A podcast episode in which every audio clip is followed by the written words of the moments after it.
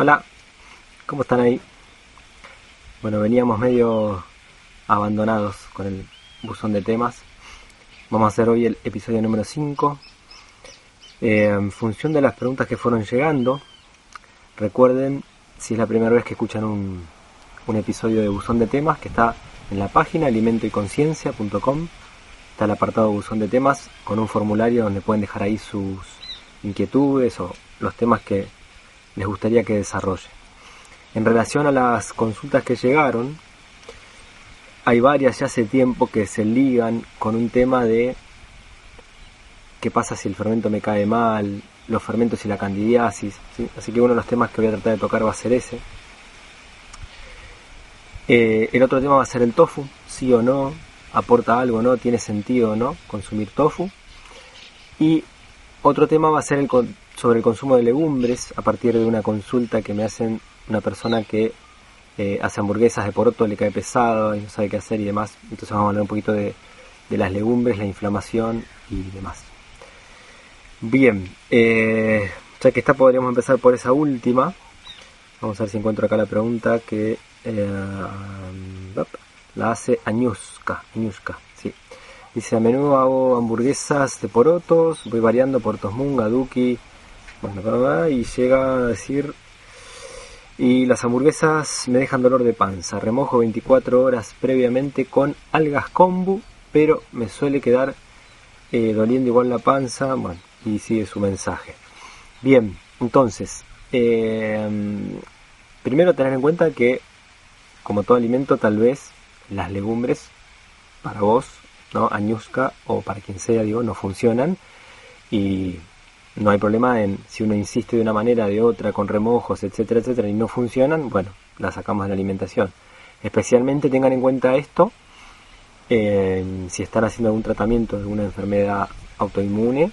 Hay muchos protocolos hoy en día que por las lectinas que tienen las legumbres se las saca de la, de la dieta, ¿no?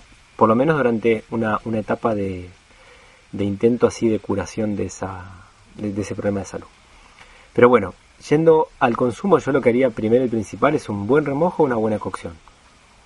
Buen remojo para mí es mucho más que 12 horas. Si puedo remojo uno o dos días, cada 12 horas le cambio el agua. ¿sí? Y después una cocción donde prefiero hasta pasarme, que la legumbre, el poroto realmente esté bien cocido. Algunas personas con eso están, muchas otras no. Yo, por ejemplo, a mí, durante años que hice macrobiótica y, y alimentación ayurvédica y demás, comía legumbres y siempre me terminaban cayendo mal. Hacía eso más lo que voy a contar ahora, que es usaba algas para la cocción y usaba especias. ¿sí? Tanto las algas kombu como las algas wakame, por el ácido glutámico que tienen, ablandan eh, alimentos fibrosos como el caso de las legumbres. ¿sí?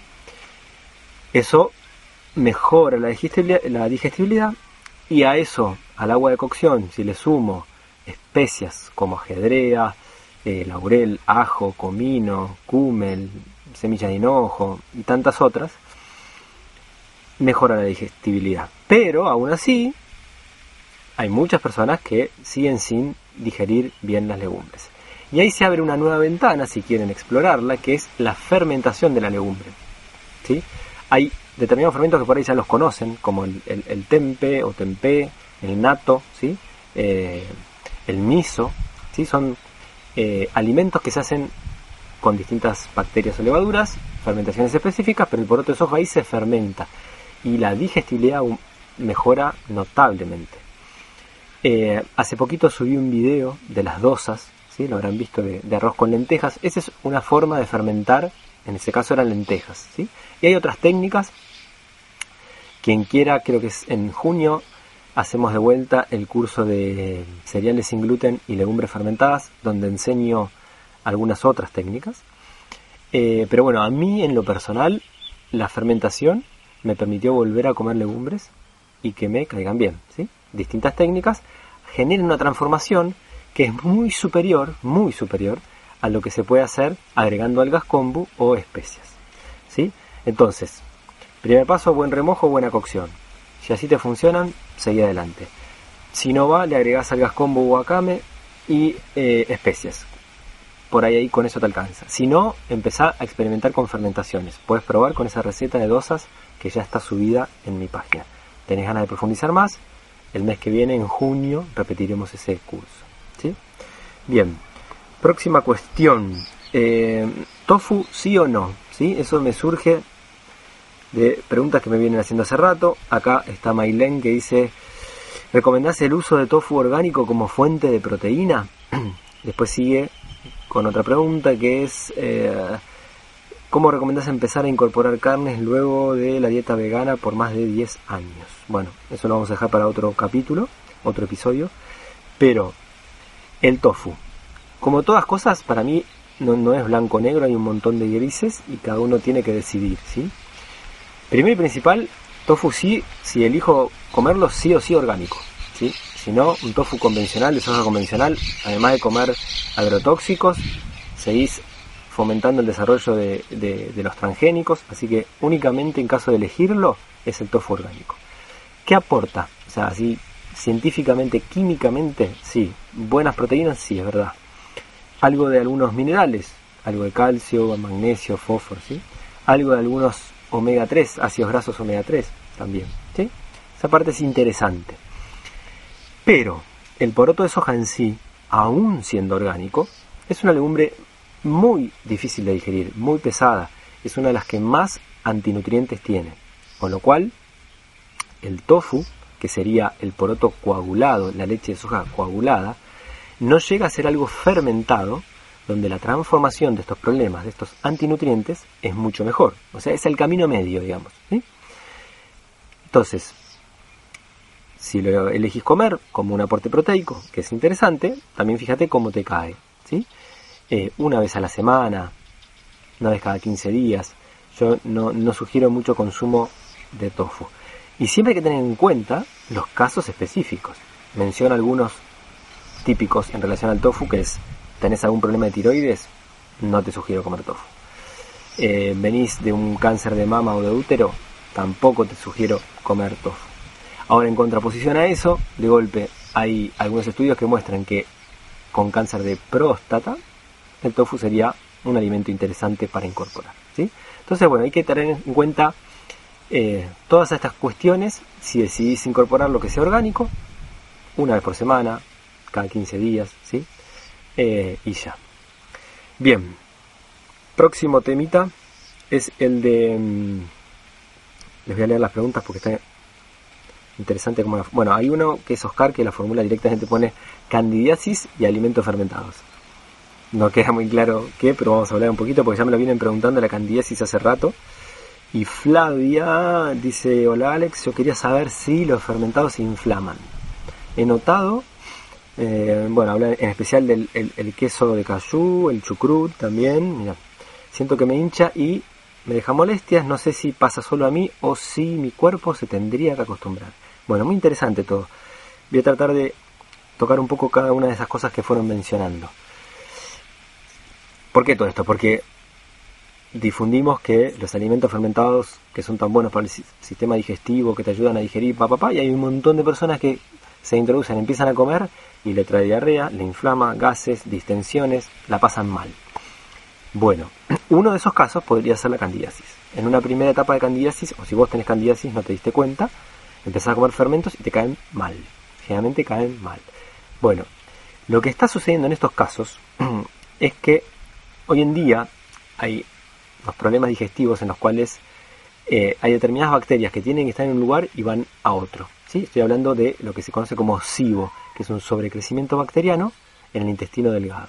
Bacterias que tienen que estar en el colon, la última parte del sistema digestivo, por distintas razones.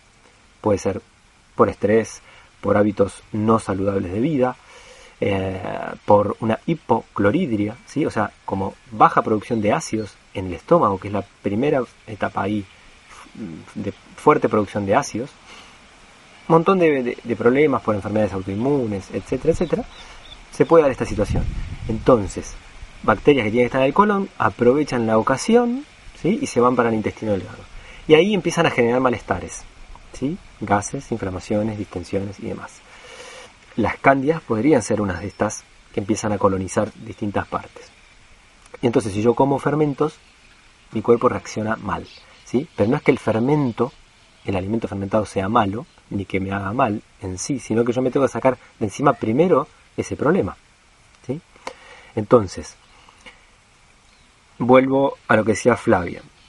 ¿Me tengo que acostumbrar? Bueno, una, una etapa de, acostumbrarse a la incorporación de alimentos fermentados son dos semanas, tres, cuatro. No puedes estar meses y meses, ¿sí?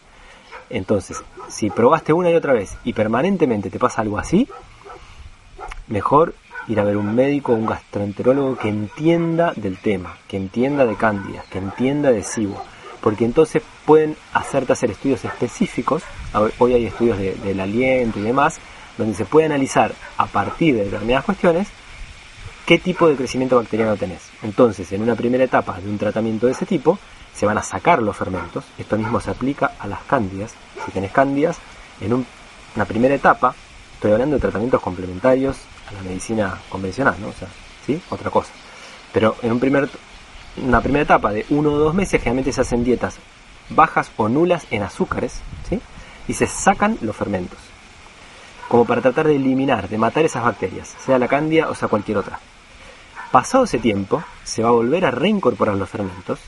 Hay, algunos específicos para empezar, por ejemplo, el jugo de chucrut es excelente. Em, y ahí ya eliminada la cándida, eliminado el crecimiento bacteriano, lo que sea, los fermentos son una herramienta clave para ayudar a que esto no vuelva a suceder. Son una, como una herramienta de defensa que uno tiene. ¿sí? Así que es importante entender esto y eh, estoy tratando de ver si la semana próxima voy a hacer un, vivo con un, médico amigo para tocar más en profundidad este tema, porque es interesante eh, ya que nada, los alimentos fermentados son realmente poderosos, aportan muchas virtudes entre lo que el alimento en sí trae, más todas las bacterias, las enzimas, ácidos lácticos, acéticos, con todas las funciones que tienen. Y pasa frecuentemente que alguna persona prueba kefir de agua, chucrut, le cae mal y dice, pero ¿cómo? Era tan bueno y me hace tan mal. Entonces, la idea mía es tratar de explicarles esto con mayor profundidad en un próximo vivo que espero poder hacer la semana que viene. Bueno, cerramos acá nuestro episodio número 5. Eh, vuelvo a agradecerles e invitarlos que sigan ahí poniendo sus inquietudes y dudas en el buzón de temas que está en la página de alimentoyconciencia.com. Hasta la próxima.